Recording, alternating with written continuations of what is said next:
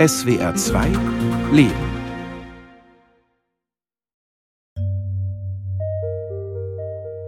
Als ich in England ankam, musste ich mich mit den anderen Kriegsgefangenen in einer Reihe aufstellen. Ich hatte ein mulmiges Gefühl, weil ich nicht wusste, was mich erwartete. Plötzlich spürte ich, wie mir jemand auf die Schulter klopfte. Ich erschrak und dachte, mein letztes Stündlein hätte geschlagen. Mein Vater hat immer von seiner Zeit als Kriegsgefangener in England erzählt.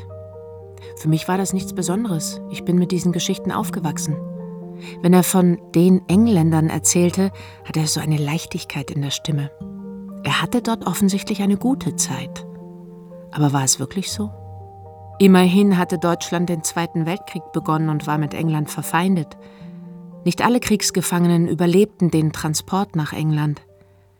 Mein Vater hatte erzählt, dass einige in seinem Tross in Frankreich von einem wütenden Mob erschlagen worden waren. Heute, mehr als sechs Jahre nach seinem Tod, bereue ich, dass ich ihm nicht mehr Fragen gestellt habe.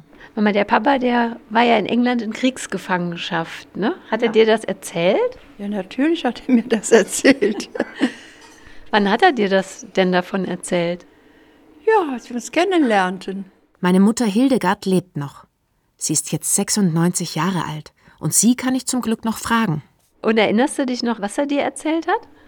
Ja, als er gefangen genommen wurde in Frankreich, dann haben die Amerikaner ihn äh, festgenommen, auf einen Bus geladen und Richtung äh, Norden gefahren. Und da kam sie unter einem Apfelbaum vorbei und da hat der Fahrer gehalten. Da konnten wir an uns räkeln und an dem Baum ein paar Äpfel herausnehmen. Da waren wir so glücklich drüber. Ja, und da ging es weiter. Da sind wir nachher über, ist er dann übergesetzt nach England und kam dann in ein Auffanglager und äh, mit vielen Gefangenen zusammen. Und das sechs Jahre geblieben, muss er da bleiben, bis er nach Hause gehen durfte.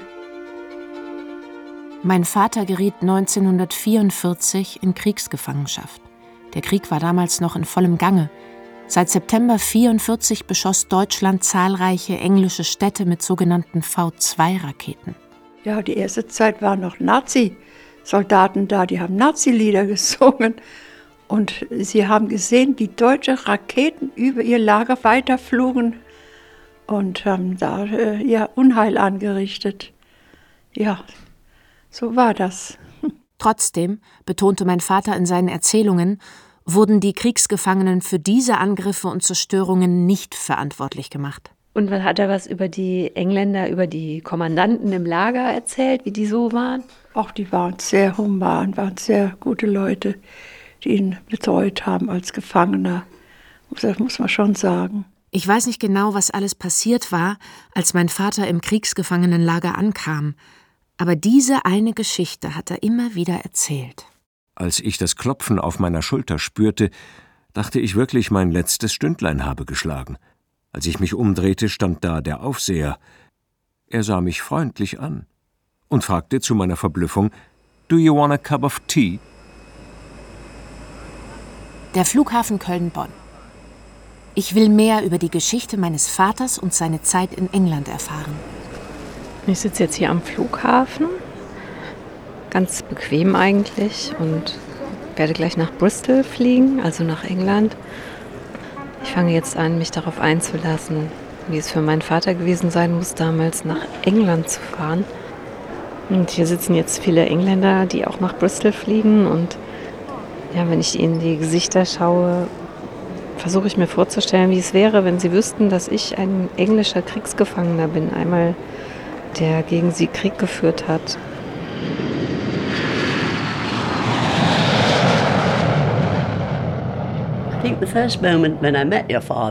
Ich habe deinen Vater auf der Verlobungsfeier meiner Schwester kennengelernt. Das war Anfang 1947. Ich war damals zehn Jahre alt.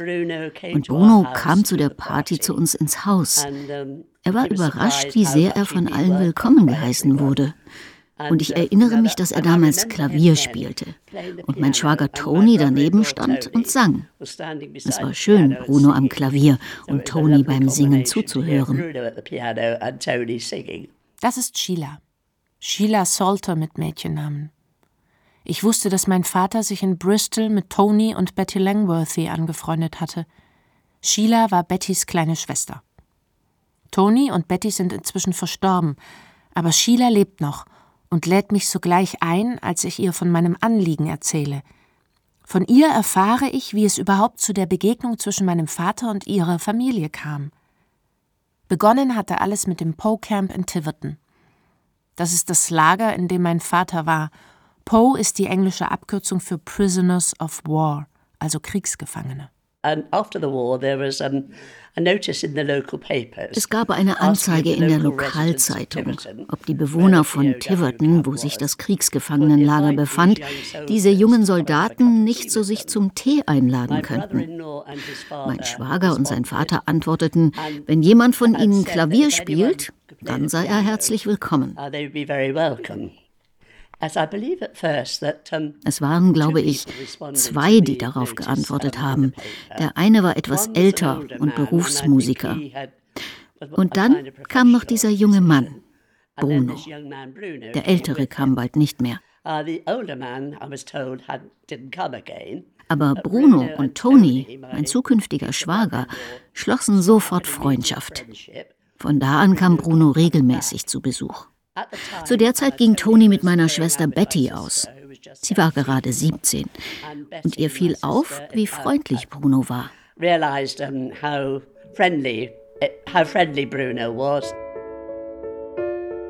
Ich erinnere mich, dass mein Vater sich zu Hause jeden Tag zum Klavierspielen zurückzog, ob er dabei auch an seine Zeit in England dachte, an das Haus der Langworthys, wo er zum ersten Mal auf Tony traf.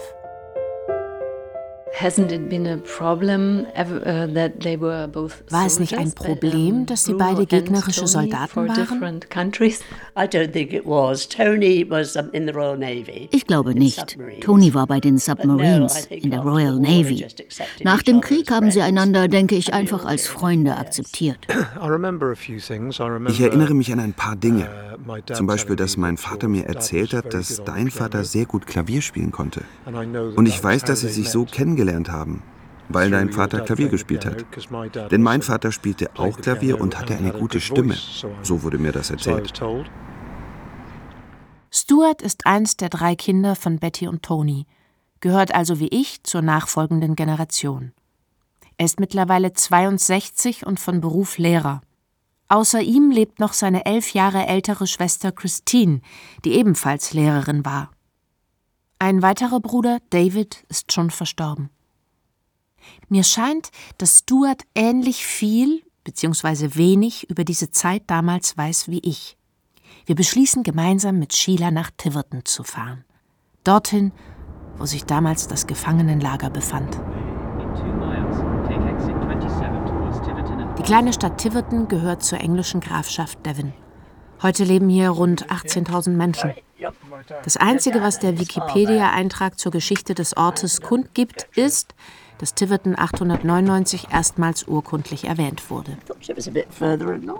Wir sind jetzt in der Chapel Street in Tiverton. Hier muss das Haus sein, in dem Tony, sein Vater und seine Stiefmutter lebten. Es ist ein schöner, sonniger Tag. Und ich freue mich, es wiederzusehen. Es ist viele Jahre her, dass ich das letzte Mal hier war. Eine kleine Straße, in der sich schmale Häuser dicht aneinanderreihen, mit Gärten, die zwar gepflegt sind, aber auch schon mehr als ein halbes Jahrhundert hinter sich haben. Sheila schaut sich suchend um. Wir bleiben vor einem Haus mit Veranda stehen.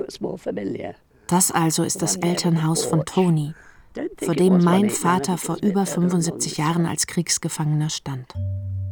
Plötzlich wird mir bewusst, wie jung mein Vater damals war. Wie mag er sich gefühlt haben, als er nach den Schrecken des Krieges als Gefangener vor dieser englischen Haustür stand. Jedenfalls besuchte mein Vater von da an regelmäßig das Haus der Langworthys, musizierte mit Tony und verbrachte viel Zeit mit ihm. Und abends, abends ging es dann zurück ins Lager. Bruno, how did he get to the uh, Bruno? Yeah, to the Longworthys house. He probably came by bus. So begann eine lebenslange Freundschaft. Und deshalb sind wir heute hier. Wir fahren weiter zu dem Ort, wo sich früher das Gefangenenlager befand. Heute ist nichts mehr davon zu sehen. Hier ist der Fluss, von dem Bruno mir in einem seiner Briefe schrieb, dass sie dort immer schwimmen gegangen sind. Natürlich hatten sie keine Schwimmsachen. Also benutzten sie ihre Handtücher behelfsmäßig als Badehosen. Diese Geschichte ist mir neu. Ich wusste nur, dass mein Vater während seiner Gefangenschaft viel auf Feldern gearbeitet und unter anderem Gräben ausgehoben hat. Diese körperliche Arbeit war freiwillig aber er hat sie, seinen Erzählungen nach, gerne gemacht. Das Tiverton Museum of Mid-Devon Life ist das örtliche Heimatmuseum. Es hat erst vor ein paar Jahren begonnen, Erinnerungen an das Lager zu sammeln. Wir sind dort mit der Direktorin verabredet. Sie heißt Pippa Griffith. Ich habe ihr eine ganze Liste von Fragen mitgebracht. Können Sie etwas darüber erzählen, wie, wann und warum das Lager gebaut wurde? Also das Lager in der Boleyn Road war ein Arbeitslager mit der Nummer 92 und es scheint zwischen 1945 und 1948 in Betrieb gewesen zu sein. Zunächst für italienische Kriegsgefangene, später, zumindest ab 1947, waren es dann deutsche Kriegsgefangene. Laut unseren Nachforschungen, für die wir die Menschen vor Ort nach ihren Erinnerungen an das Lager befragt haben, arbeiteten viele der Gefangenen auf den örtlichen Bauernhöfen und bauten dabei oft enge Beziehungen zu den Familien auf. Es scheint also ein recht offenes Lager gewesen zu sein, bei dem die Gefangenen halfen, den Mangel an Arbeit Arbeitskräften auf den Bauernhöfen auszugleichen.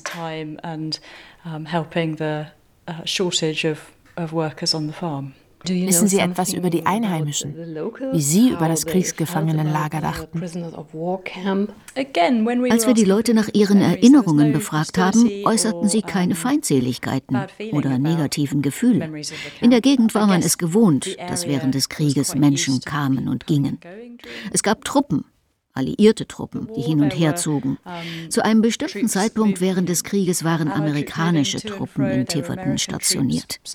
Außerdem kamen Frauen aus anderen Gegenden hinzu, um in der Frauenlandarmee vor Ort zu arbeiten. Pippa Griffiths zeigt uns einige Fotos, die das Alltagsleben im Lager dokumentieren. Hier ist eine ganze Reihe von Hütten, die in einer Art Raster angeordnet sind, wie auf diesen drei Fotos zu sehen ist. Ich glaube, sie waren als vorübergehende Unterkünfte gedacht. Sie sehen ein bisschen wie kleine Häuser aus. Aber ich glaube nicht, dass sie sehr gut gebaut waren. Sie waren innen bestimmt ziemlich kalt. Auf einem anderen Foto ist zu sehen, wie mehrere hundert Gefangene in Reih und Glied im Lager stehen. Dann zeigt uns Pippa Fotos von einem Fußballspiel. Zu sehen sind Männer im Lager mit einem sehr groben Fußballfeld hier vorne und den Hütten dahinter. Es gibt auch einige brillante Aufnahmen, wie zum Beispiel diese hier, wo ein Ball in Richtung Tor geschossen wird und es so aussieht, als würde der Torwart den Ball mit einem Sprung abwehren. Ob mein Vater bei diesem Spiel mitgespielt hat? Zu Hause habe ich ihn nur selten Fußball spielen sehen. Und da ist noch eine interessante Entdeckung für mich. Es gab eine Lagerzeitung und in der finde ich einen Beitrag über die Bedeutung der Pressefreiheit. Darin heißt es, eines der machtvollsten Mittel zur geistigen Schulung, zur Aussprache und zum Kundtun der öffentlichen Meinung ist die Presse. Eines der teuflischsten Mittel zur Beeinflussung der Massen, zum Hinwegtäuschen über bestehende Tatsachen und somit zur Verdummung der Menschen ist die Propaganda. Ich erinnere mich, dass mein Vater mir davon erzählt hatte, dass er im Lager auch journalistisch tätig war. Von Beruf war mein Vater Englischlehrer. Er hat die Sprache mit sehr viel Leidenschaft unterrichtet. Vermutlich hat sein Interesse daran genau hier begonnen. Denn die Zeitung enthält auch kleine Vokabelkurse. Lerne die folgenden Sprichwörter auswendig. Erstens. Many men, many minds.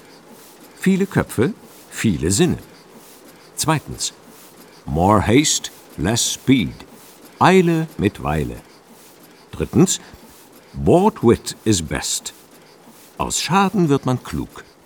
Englisch half den Gefangenen natürlich, um sich mit den Einheimischen zu unterhalten. Oh, die anderen Sachen, die ich noch zeigen möchte, sind ein paar Spielsachen, die wir haben. Viele Männer im Lager haben für die Familien, bei denen sie gearbeitet haben, Spielzeug hergestellt.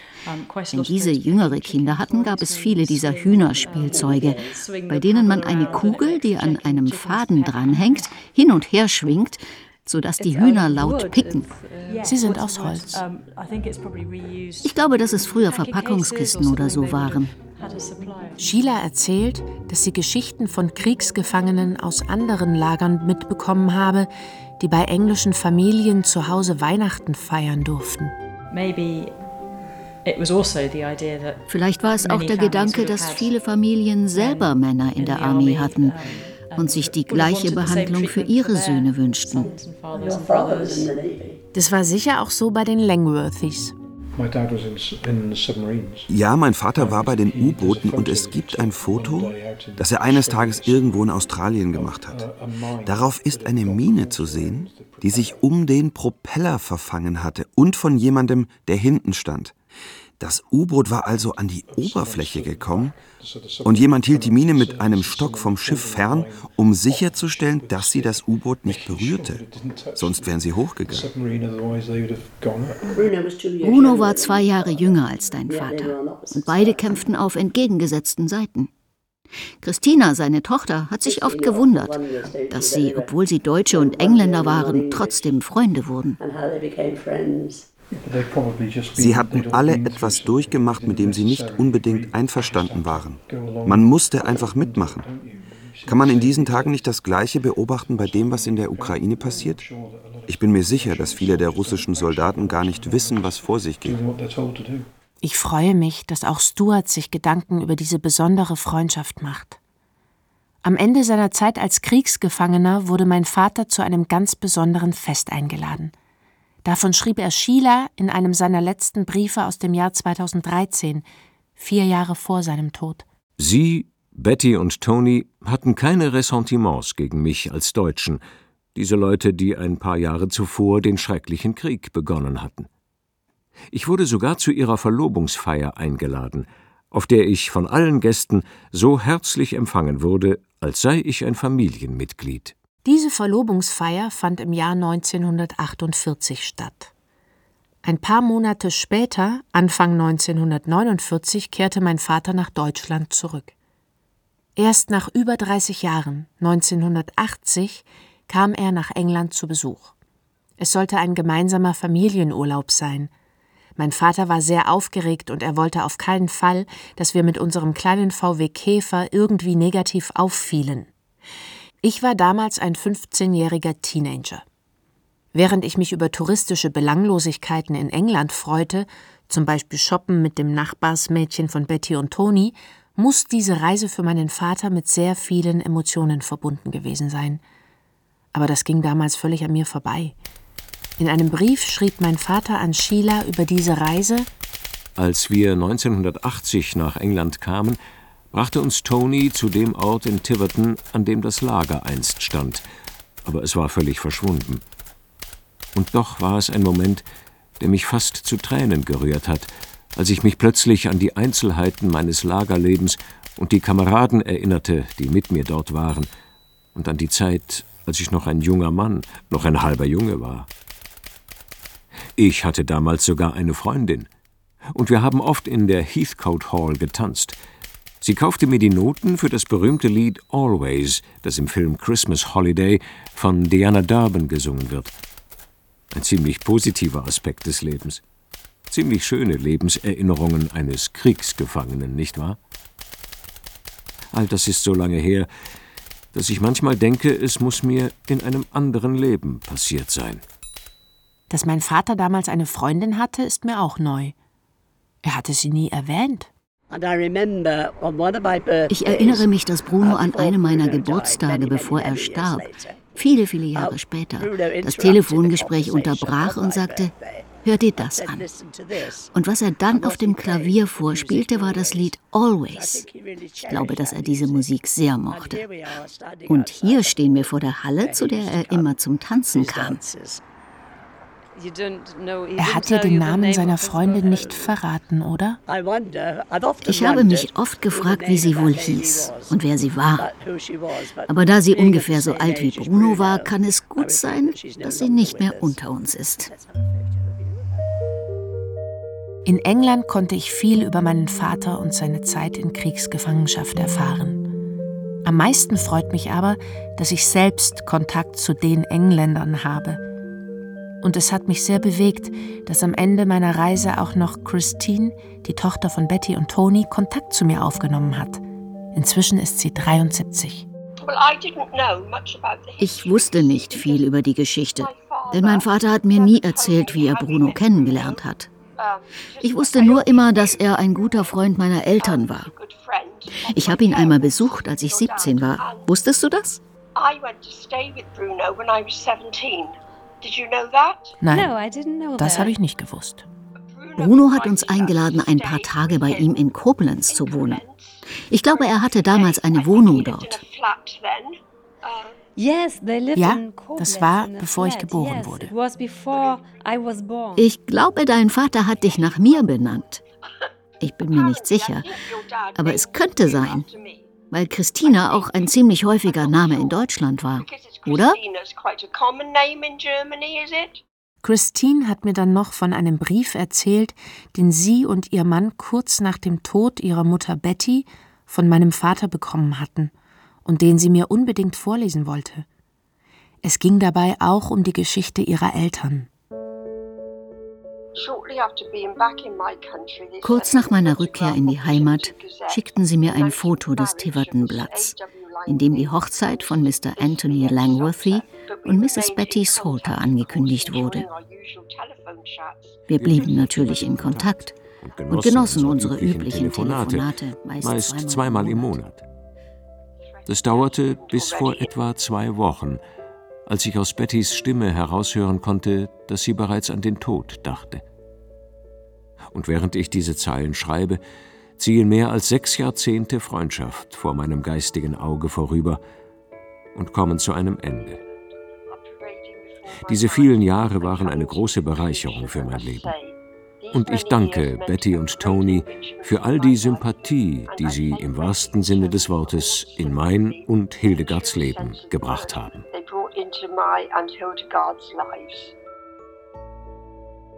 Und dass Bettys Schwester Sheila unsere Familien nach so langer Zeit wieder in Kontakt gebracht hat, dafür bin ich ihr unendlich dankbar.